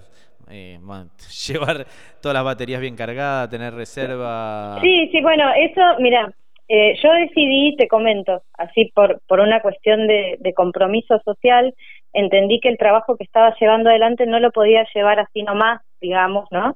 Eh, solamente haciendo fotos y, y sentía como que me faltaba algo, así que me puse a estudiar fotografía documental, ¿no? Eh, porque sentía que era necesario eh, y estoy en eso, estoy ahí en, en ese estudio. Eh, y una de las cosas fundamentales que te dicen es justamente esto, el, el, la preparación, ¿no? Esto de tener la, la batería cargada, parece una pavada, ¿no? Pero vos decís, bueno, no, pero la batería cargada, la memoria con espacio libre, otra memoria de repuesto, y después el, a ver, eh, la fotografía tiene un montón de idas, vueltas, técnicas, no técnicas, pero la calle es el mejor entrenamiento eh, y después lo que decían los otros compas, eh, lo que a vos fotografiar es como dice Henri Cartier-Bresson, es colocar el ojo el, y el corazón sobre un mismo eje. Eh, y si vos no puedes hacer eso con lo que te pasa, si no te moviliza lo que tenés adelante, y será una foto técnicamente correcta, pero no va a explotar. ¿Cuál es la foto esa que sacaste que te produce un orgullo tremendo? Mira, hay dos, hay dos. Yo, yo hace mucho, no estoy hace mucho con la fotografía y, a veces las miro y, tengo ataques y elimino todo, ¿viste? Está mal, eso no se hace, se guarda, pero, pero porque quiero, quiero lograr bien lo que quiero lograr. Eh, hay dos. Una es eh, de cuando vino mm, el ministro de en salud y, o en calidad de salud que estuvieron ahí en el Teatro del Muelle, eh, que estaba Ricardo Sastre y Gustavo Sastre, y una compañera le está poniendo enfrente eh, un cartel a Ricardo y Ricardo está mirando para otro lado que el cartel dice eh, queremos nuestros sueldos, ¿no? Y la- las miradas son tan intensas, la de la compañera que lo está mirando poco más que poniéndole el cartel en la cara, el cartel que se lee y él que mira para otro lado, creo que esa es una, una foto tremenda Icónica. eh, que resume, sí, que resume muchas cosas, eh, esto de estar mirando para otro lado siempre. Y la otra es la del beso, la del beso de los dos pibes en la marcha del orgullo, adelante de un pastor. Esta es bien toda- reciente. Esa es bien reciente y además eh, bastante, a mí me generó eh, mucha bronca eh, el hecho de que se haya compartido para burlarse o para comentarios homofóbicos, ¿no? Llegó esta gente, no entendió nada, desde, desde mi espacio personal, que es insurgente, saqué un- una breve editorial, ¿no? Pero, a ver, la, la situación fue, la marcha pasaba, había un, predicador eh, evangélico prometiéndole que Jesús los amaba y, y conocemos la realidad de las iglesias, ¿no? Conocemos, creo que, es eh, hasta tratarnos de ingenuas y de ingenuos, eh, no pensar eh, en, en, en, en que, haya- que, existe una reacción así, ¿no? Entonces los pies se dieron un beso. Los pies reaccionaron así frente a ese pastor y toda esa marcha del orgullo, se, se, se le triplicó el orgullo y yo creo que es una de las fotos más lindas. Es una foto que sin un pie no funciona, ¿eh? Eh, es una foto que cuenta la historia esa media porque hay dos pies besándose, gente atrás y alguien que no se entiende que es un pastor si no se dice que es un pastor, pero pero con un pie funciona, funciona muy bien. Seguro, igual desde, desde mi visión, ni te gastes en explicar, el arte no se, no se explica. El que lo va a usar para alguna cosa eh, o para otra pasa por él, pero la foto dice por sí misma. Sí, sí, es hermosa. Yo celebro el amor en todas sus formas. Para mí es amor y nada más. No no veo más allá de no no no encuentro otras cosas. Bueno, te quería agradecer por tu laburo, el compromiso, el laburo que hacen todos en, en Luan.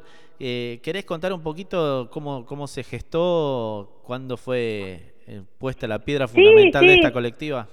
Mira, la idea la trajeron, bueno, acá en Madrid nos la comentó Alex Ducal, ese Alex que vive con su cabeza a mil y no para nunca, eh, y la te- era una idea que tenían con Aníbal, y a su vez, paralelamente, creo que, que todos andábamos eh, pensando algo parecido, ¿no? Porque eh, nos dábamos cuenta de que necesitábamos consolidarnos como, como algo más y el hecho de transformarnos en una colectiva eh, nos da no solamente eh, esto de, ser muchos, sino de organización, fuerza, mayor capacidad, eh, mayores miradas, enriquecimiento. Entonces podemos ofrecer a la población de donde sea una mirada totalmente enriquecida, una mirada llena de, aristas diferentes, una mirada que realmente es inquisidora, eh, que está ahí poniendo el ojo donde donde nadie lo pone, más allá de, de mostrar, ¿no?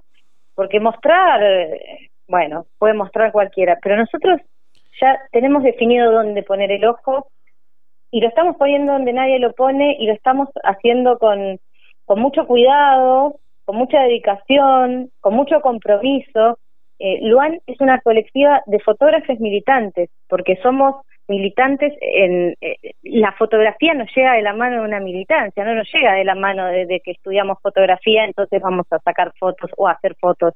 Nos llega de la mano de una militancia que tiene que ver con, con la defensa de los derechos, con la defensa de- del bien común, de, de todo esto que nos moviliza eh, y se nos hace carne y que nos, nos pica el traste si no salimos a la calle a mostrar lo que pasa porque sabemos que nadie lo muestra.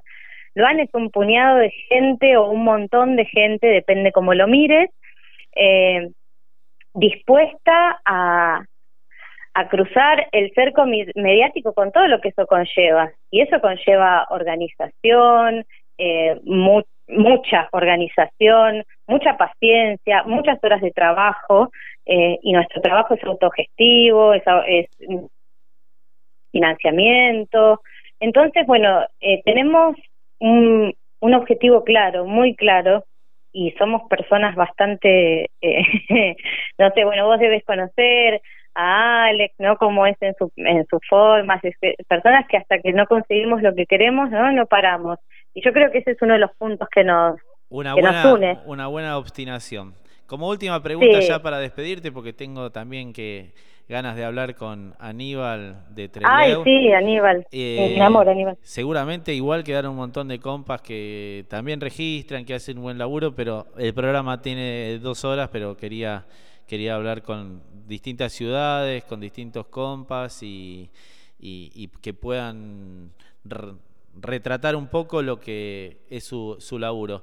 Eh, antes de ir a una marcha, ¿te fijas qué hora es, cómo va a dar el sol, qué luz vas a tener? Eh, No, mira, hay una técnica que se llama, eh, ay, yo en inglés hablando soy un desastre, eh, a- algo de a- Available Light, eh, luz, luz disponible, y, y he estudiado un poco sobre eso, sobre trabajar con luz disponible. La luz disponible es la, con la luz que hay, haces lo que lo, lo mejor que podés, entonces eh, en base a eso elegís dónde medís la luz, elegís qué, qué va a quedar a oscuras y qué va a quedar eh, mejor expuesto. hasta que si se la aguanta y demás. No, el ISO no lo toco porque te rompe la foto. Está bien. El ISO no se toca, el ISO no se negocia, es como el agua. El ISO no se mueve. no, no, no. Per- perfecto. Bueno, de, después en algún otro programa ahí ve- veremos si hay divisiones internas entre los nikonistas, los canonistas, etcétera, etcétera. Bueno, abrazo grande, Flor. Gracias por tu laburo. Gracias, y- gracias, Diego. no, estamos vos, en por contacto. favor. Un abrazo. Estamos en contacto. Un beso, nos vemos. Bueno, ya en minutos nomás vamos a estar hablando desde Treleu con Aníbal Agua y Sol. Eh, ahora vamos a caminar un ratito sobre la luna de la mano de Gordon Matthew Summer, Stink.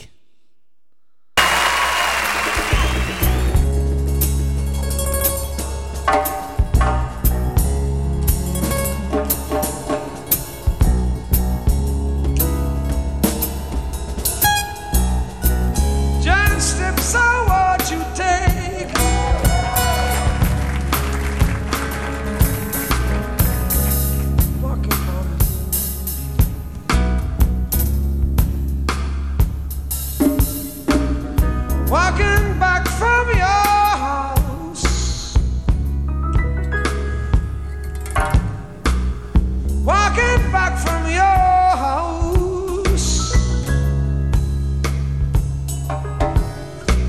My feet don't hardly touch the ground. My feet don't hardly make no sound.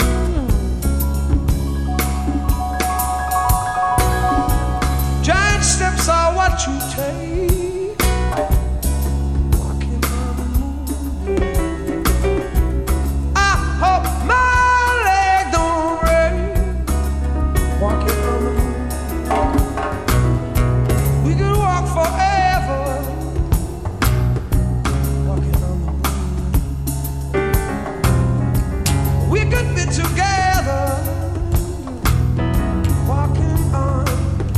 walking all alone. Some may say I'm wishing my days away. No way. And if it's the price.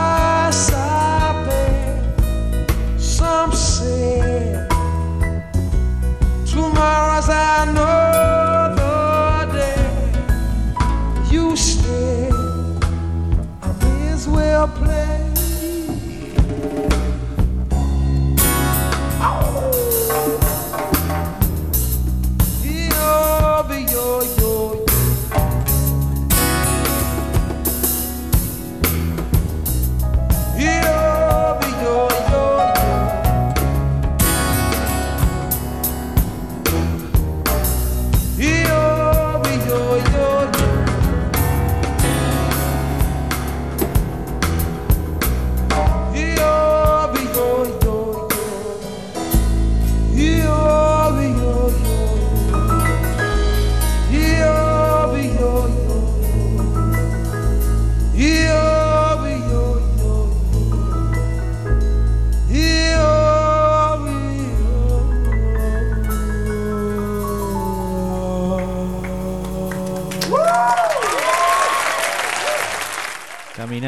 Sobre la luna, tema de Police hecho por Sting solista, belleza, siendo las... Las 23 horas, 32 minutos. Seguimos acá en Maldito Transcurrir, en La Libertina, en donde si no, www.lalibertina.com.ar. Martes a martes, 22 horas, estamos haciendo este programa que ya vamos por la emisión número 37. Los podés volver a escuchar cualquiera de los programas en Spotify o en los podcasts que también subimos en nuestra fanpage de Facebook La Libertina. Vamos a volver a escuchar a Norita su opinión sobre lo que pasa en Chubut.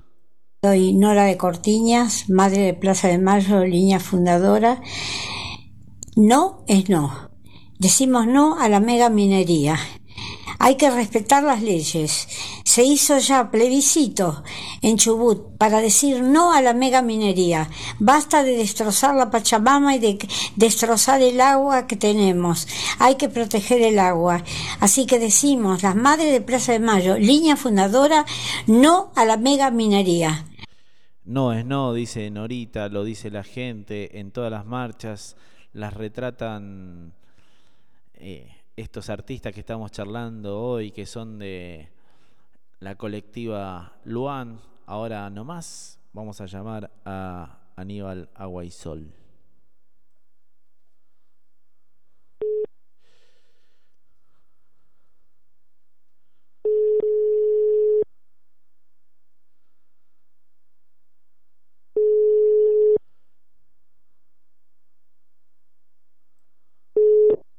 Hola. Muy buenas noches, Aníbal. Acá desde La Libertina, maldito transcurrir en esta noche que estamos hablando de los ojos de las luchas, esos ojos y esas cámaras que registran la realidad y que miran donde otras no quieren mirar. Así que bienvenido a este espacio y bueno, felicitarte por, tu laburo y que nos cuentes cuánto hace que estás eh, cámara en mano registrando la realidad. Buenas noches y gracias por la invitación. Estoy pegado al parlante desde el inicio del programa, escuchando a las compañeras y a los compañeros. Es un hermoso programa el de esta noche. Eh, está bueno salir después de mis compañeros porque ya me puedo anticipar un poco a, a las preguntas.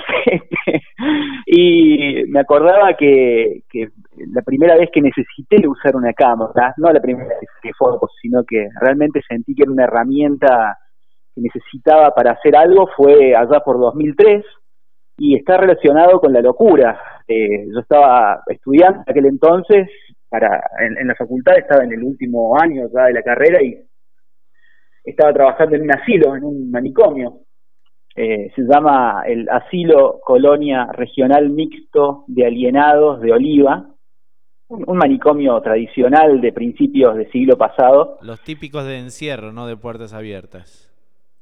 En realidad es un, de, un este, manicomio de puertas abiertas, pero hay, escribí un pequeño trabajo sobre eso. El, el, que lo inauguró, Cabrel, dijo que la ilusión de libertad iba a ser perfecta. La verdad es que la gente estaba encerrada en ese lugar por más de que había 600 hectáreas de campos, no había dónde irse. Así que la libertad o la, la apertura de esas puertas era ilusoria. Eh, un lugar de espanto. Y allá por 2003 compré mi primera camarita digital de 1,3 megapíxeles, Tonomac, y me aventuré. Radio Siete Mares. Exactamente. Pienso que la cámara frontal de, de mi teléfono tiene mayor definición que esa camarita pero um, cuando escribí el trabajo final lo acompañé con fotos y pensaba que, que, que la fotografía tiene algo, eh, es, es, tranquilizadora. Eh, de alguna manera, no lo digo yo, lo dice Susan Sontag, que, que la acción de, de, de, sacar la foto tranquiliza un poco y mitiga eh, algo así como la, la ansiedad que genera el encuentro con eso que uno no puede procesar. A mí me pasó eso con la locura, no poder procesar ese lugar donde se vulneraban derechos, donde pasaban cosas horribles y necesité fotografiar ese lugar. Así que eh, yo iba a contar que yo vengo de otro de otro ámbito, no soy fotógrafo, yo trabajo en el hospital, atiendo pacientes en, el área de salud mental, pero la fotografía eh, empezó a acompañarme también por ese lado, por el lado de, de- del manicomio y este y, me acordé, en realidad lo, lo pensé ahora cuando, cuando estabas preguntándole a mis compañeros y es una, una linda, es un lindo recuerdo. Este, el, el que la, el que la cámara haya sido una herramienta para contarle a otros que iban a leer un trabajo que escribí, eh, cómo era la experiencia. Y el, el desafío, a ver qué cuentan más, si las palabras o la fotografía, ¿no? Del manicomio. ¿Qué te acercaba más le- viendo las fotos o leyendo a ese lugar? Mm. Sí, eh, tal cual. Y eso también va a depender de, de- de la utilización, porque la fotografía, hay, hay un dicho que dice que, que una foto vale más que mil palabras y yo no, no comparto para nada esa, esa idea. Creo que, que la fotografía se estructura como un lenguaje, o, la, o la, la fotografía es un lenguaje de expresión y por lo tanto puede formar discursos. Eh, y los que sacamos fotos utilizamos esos significantes, podríamos llamarlos, para para articular un discurso. Nosotros en Luan no, no somos ingenuos, no tenemos una mirada objetiva. Eh, construimos un relato, nuestra ideología está puesta ahí, nuestra, nuestra militancia se pone en ese relato que eh, construimos a través del recorte que hacemos con la fotografía. Así que también va a depender de quién saque la foto y qué quiera contar con esa foto y en dónde se inscribe esa imagen. Eh, espero que, en aquella oportunidad se haya podido transmitir algo que- que en realidad la experiencia termina siendo inefable siempre. Uno no puede transmitir la experiencia, uno puede tratar de contarle al otro un poco de eso que uno quiso este, transmitir, pero en última instancia el significado lo da el, el que, el que mira, está puesta, el significado está puesto del lado del otro, siempre. Y hay fotos que superan a, a- a los relatos, qué sé yo. de- contar la historia del hombre que se paró en una plaza china frente al tanque es irrelevante al Mm. lado de esa foto. Sí, sí, sí, sí, comparto, comparto, comparto. Hay, hay, hay distintas potencias en las imágenes, hay, claramente tienen distintas, di- distintas potencias y también hay algo de, cómo construimos lo que es bello, lo que es aceptable, lo que, lo que es fuerte o no en cada cultura, ¿no? Este, también hay, un, entramado simbólico en el que se inscriben las imágenes. Eh, Seguro, y si, y si vos querés recomendar a, a la, a la oyentada eh, algún fotógrafo eh, así documentalista o fotoperiodista, ¿quién es alguien que, te, que es un referente, por ejemplo? Lo voy a decir muy, muy honestamente y, lejos de- de saber que están escuchando, creo que mis referentes claramente son las personas que conforman Luan, estas personas que tienen una, una mirada tan particular, tan única y, comprometida, son, son mis maestros y mis maestras. Eh, todos y cada uno de ellos son este, artistas y, y personas que están documentando desde hace mucho tiempo la, la realidad de nuestra provincia de una manera que, que me da la impresión de que no ha sido aprovechada del todo, pero que esperemos que Luan sea la herramienta para poder catapultar esa, esas producciones a otro nivel. Sinceramente te digo que de las charlas que hemos tenido, de, los encuentros, de, mirar las cosas que, están haciendo, siento que he aprendido mucho más en este último tiempo que de mirar mm, este, fotógrafas u, otros fotógrafos más eh, reconocidos, ¿no? O- o los que suelen tomarse como referentes. Eh, lo digo muy sinceramente a esto. No, no, no, Eh, te, te- te- te creemos, eh, porque eh, pude hablar con, con muchos de los integrantes y hay una admiración eh, entre todos que, bueno, eh, está bueno. Se nota que el todo es más que la suma de las partes y eso está espectacular. Eso es Luan, el- una, un algo nuevo. Eh, por más de que cuando alguien ingresa a un registro colectivo se da cuenta de que hay miradas diferentes de un mismo fenómeno, que hay formas de editar o de ubicar el ojo, eh, hay algo que atraviesa esos, esos registros y le dan una, un plus, es difícil de nombrar, que tiene que ver con la producción colectiva, que es algo que me da la impresión que hablo por todos mis compañeros, que nos está generando algo muy positivo, nos está estimulando mucho a seguir haciendo producciones y, y que vos dijiste al principio, me parece, algo del orden de la, de la renuncia mm, objetiva individual o del narcisismo. Es decir, yo saqué esta foto para, para crear algo que trascienda a la individualidad, al, al, al, al ego. Me parece algo que, que, es una de las cuestiones que más me gusta y que por eso me encantan tanto los registros colectivos que estamos haciendo. Ahí eh, nos pasó hace una semana que éramos seis o siete de nuestra agrupación que vinieron de Madrid, de Rawson, de Trelew, documentando un, una misma movilización y no hay dos fotos que sean iguales de la misma situación. Pienso en el en esta en esta imagen tan tan interesante que se armó de la gente subida al monumento a Roca antes de la represión. Sí. Eh, las miradas ahí se puso en, en sobre la mesa cómo se juegan las distintas miradas, las distintas técnicas y las, las distintas sensibilidades. Eh, es algo que, que, no tiene precio y que no se puede planificar, que no se puede este, armar de manera artificial. Eh, me parece que es una, una química, un fenómeno que se da de la conjunción entre todos que, que, que se nota en ese producto final que son las producciones colectivas. Es algo muy, muy interesante, totalmente nuevo para mí. Realmente no, no, no había tenido una experiencia de, de ese tipo y, y, es algo que, que valoro muchísimo, que estimula mucho. Y vos aparte de, de ser parte de Luan, perteneces a ANRED, ¿cierto? Eh, estoy colaborando con, con ANRED desde hace mucho tiempo.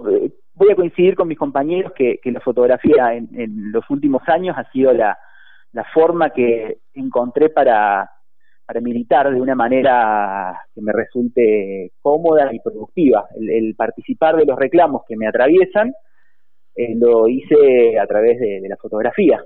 Entonces, desde esa posición eh, hay un interés muy grande de que lo que los medios hegemónicos de la zona, y, y ni hablar de la nacional no muestran, pueda ser eh, visto por otros. Así que colaboro no solo con ANRED, sino con, con Radio Sudaca de aquí de, de Trelew y, y, y, como la mayoría de mis compañeros colaboramos con algunos medios que son también medios militantes y que sabemos que van a poder eh, darle o insertar esta, estas fotografías en, en una trama que les va, a, les va a sumar sentido y no como nos pasó hace un tiempo con un diario hegemónico de la zona que tomó una foto de Luan pero la, la drenó de sentido y la puso como este como ejemplo de lo que nosotros no queremos mostrar sí, que al servicio del poder.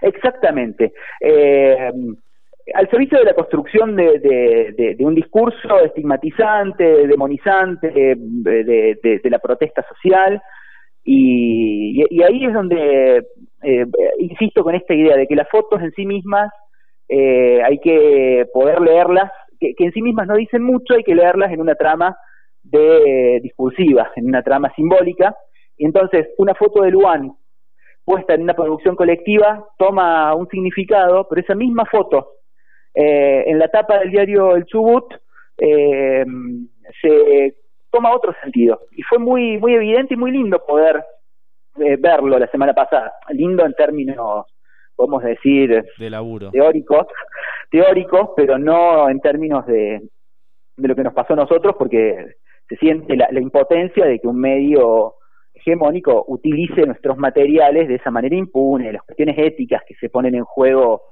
ahí son graves, son graves y... Se apropiaron y tergiversaron trabajos científicos, así que imagínate lo que pueden hacer con una foto. con de fotógrafos independientes y militantes. Ta, ta, tal cual, pero bueno, le, le, decía ahí charlando con, con Alex, eh, no solo desde el registro fotográfico, sino también como testimonial, documental y hasta legal.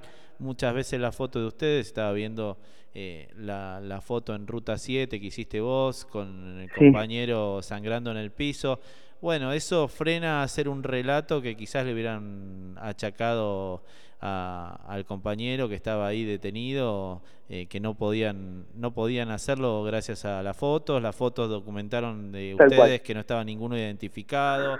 Le pudiste hacer esa mm. bella foto a Mariela Flores Torres enfrent mm. enfrentando a la policía con su panza y su hija adentro. Digamos que eh, quizá, quizás ustedes no se den cuenta, pero están documentando algo en la historia de este país, de esta región y, de la lucha popular que creo que al momento de disparar eh, no toman conciencia, pero a lo largo del tiempo se va, se va a poder ver. No, yo- te garantizo que, que estamos conscientes. Yo me acordaba de, lo que decía Vikingo hace un rato, de, de- de llorar ante la cámara. Nico también me pasó por primera vez ante esa situación. La, la, la contradicción de tener que sacarle una foto a alguien y, quebrarme. Este, que no fue la parte del compañero en el piso eh, con la cara rota y ensangrentado, o la compañera este, contra, contra el, el auto siendo maltratada, sino que fue el momento en el que a Iván lo abraza otra compañera en el medio de una ruta, en el medio de la nada, esa sensación de impunidad por parte de esta policía de Chubut, con la que tiene condenas internacionales por violación de los derechos humanos, que ha desaparecido gente, que ha matado pibes, esa misma policía sigue haciendo esas cosas en el medio de la nada, en esa ruta, y esa indefensión que vi a través del visor de la cámara, la sentí y me quebré por primera vez. Eh, y fue muy fuerte, todavía este, me quedo revisando esas fotos y, y realmente son, eh, estamos atravesados por, por estas cosas que pasan. Y lo que decís del, del rol de la fotografía, varios de nosotros, creo que, que Alex también, eh, a mí me, pasó que estoy, soy parte de un proceso judicial por las fotos que sacamos en el momento eh, en el que el año pasado la policía se llevó de una manera eh, digna de, de- de las prácticas de la dictadura a un dirigente sindical, eh, lo sacó al frente nuestro. Recuerdo a Alex que estaba del otro lado de la, de la situación, eh, los dos pudimos documentarla y estamos participando eh, para en, ese proceso judicial y las fotos son parte de, ese proceso donde hemos eh, donde se ve claramente que la policía como una horda de o como una patota va a buscar al dirigente y lo golpearon adelante nuestro de una manera eh, feroz, impune, eh, lo encapucharon y, y lo metieron en la casa de gobierno. Todo eso lo documentamos y fue muy fuerte, pero también creo que es muy valorable. legal. Sí, sí, sí. La hora también en la cámara de foto, eso recuerdo también a- haberle aportado la, la hora en la que lo, lo meten a la casa de gobierno a través del registro de, la, de las fotos. Así que creo que, que, que hay un rol de, estas- de los que documentamos que es importante en estos procesos y mucho más en contextos tan oscuros como el de la, de la provincia de Chubut, con esta policía y este y estos gobiernos, como te decía, que, que, que, que ya, ya son... Que actúan como grupo de tarea. Vos estás diciendo que encapucharon, el otro día no tenían eh, ninguna identificación. eh, bueno, trabajan como un grupo de tarea para, para el gobierno.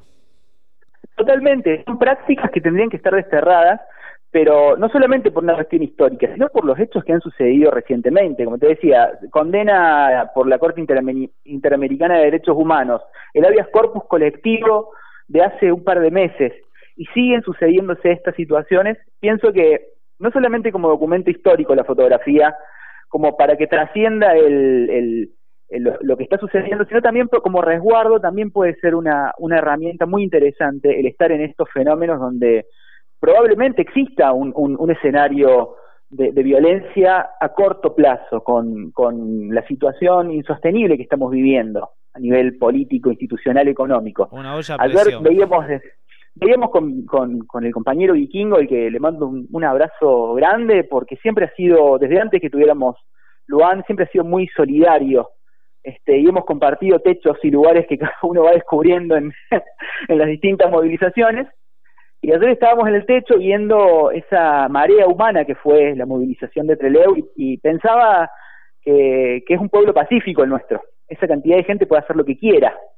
Esa gente está llegando a un punto de, eh, de, presión y de, y de ninguneo y de violencia por parte del Estado que puede terminar en cualquier cosa. Y ayer esas miles de personas simplemente marcharon, bailaron, hicieron una fiesta y pienso que eh, para mí, esto lo digo a- a- a- en borrador, lo digo, ¿no? Pero es una sensación de que hay un escenario de, de- de- de explosión social a corto plazo, porque no se puede sostener lo que está pasando en la provincia. Seguro el, el Estado y los grupos están tirándole el bigote al león. Ve- veremos qué, qué es lo que sucede. Ojalá que, que se pueda frenar sin, sin ningún tipo de, de, de- de violencia para el pueblo, porque en general las víctimas siempre que, que son de un lado.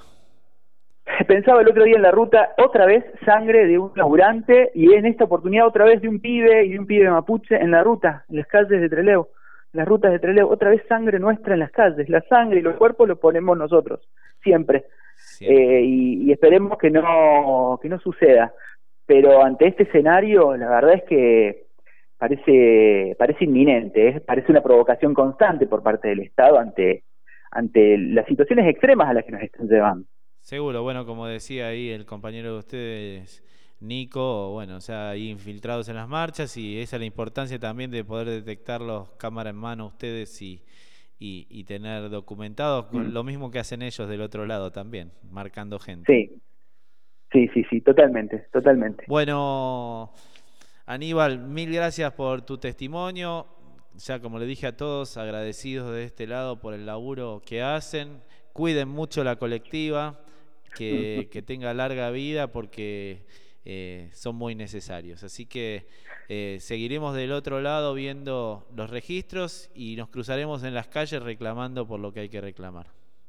Muy agradecido por la nota que nos has hecho, realmente creo que nos sirvió mucho para conocernos más a nosotros mismos. Estamos todos escuchando, les mando un saludo a mis compañeros, a todos y a todas. Y te mando un abrazo grande. Bueno, Muchas gracias. abrazo, Aníbal. Bueno, fue hermosa la charla con cada uno de los integrantes de, de, de Luan, sus aportes, sus visiones. Pudimos conocer eh, mucho más de qué se trata este registro que tanto admiramos, de, de cada marcha, de cada, de cada lucha.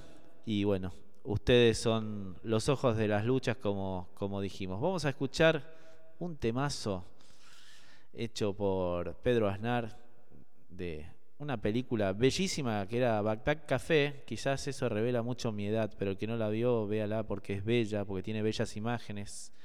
Eh, se llama el tema Calling You. Ya volvemos.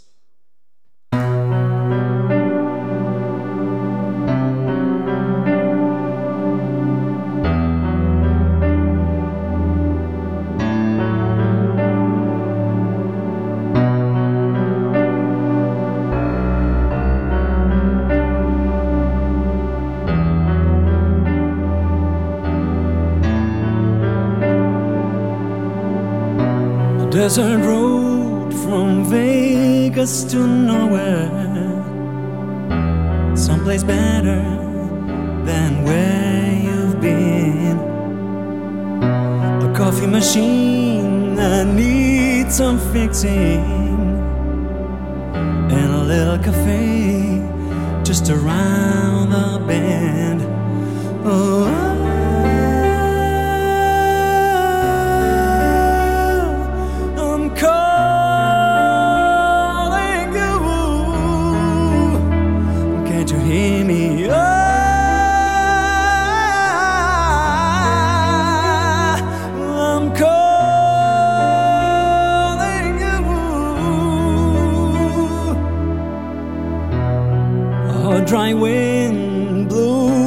Through me. The baby's crying and I can't sleep. We both know a change is coming,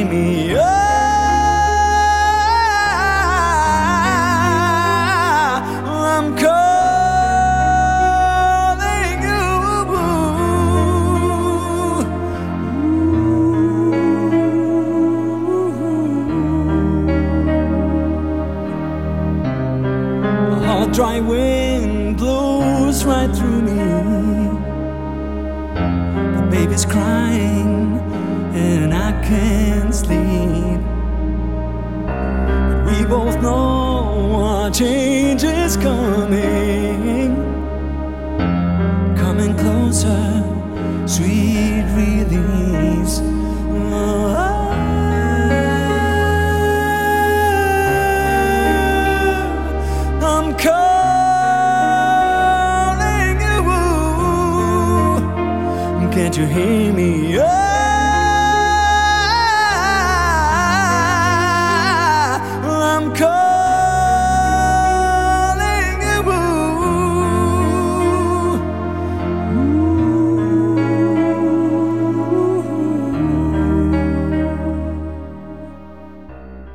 Falta poco para las 12 mientras suena Aznar con Calling You. Qué lindo, cómo se disfrutó este programa. Este programa es el agradecimiento de tantos al laburo que hacen los fotoperiodistas o los fotógrafos documentalistas o como los quieran llamar.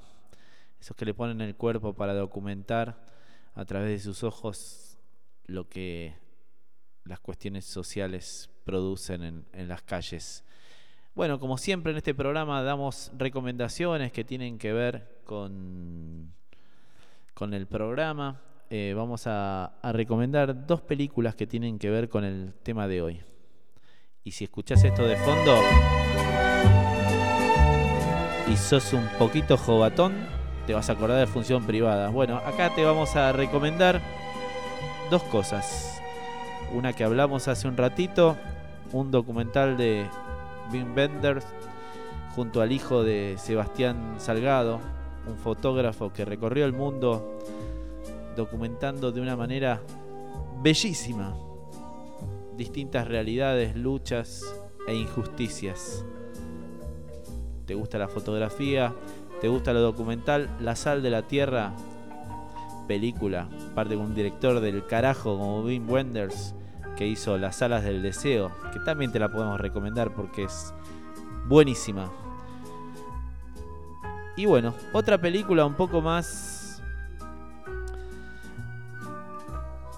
tranqui dentro de lo que es la fotografía periodística es Bajo Fuego, es una película que narra la situación de un fotoperiodista que lo mandan en medio de la revolución sandinista a, documentarla y cómo ingresa a documentar de una manera sin compromiso con la lucha, no yanqui, sino eh, sandinista y termina totalmente envuelto en ese compromiso. No les spoileo más, esta es la recomendación. Quería decirle gracias, será hasta el martes que viene 22 horas esto fue un orgasmo de placer. Sigamos diciendo no es no, las calles son nuestras. Nos estamos encontrando en ese abrazo cada martes en Maldito Transcurrir acá en www.lalibertina.com.ar.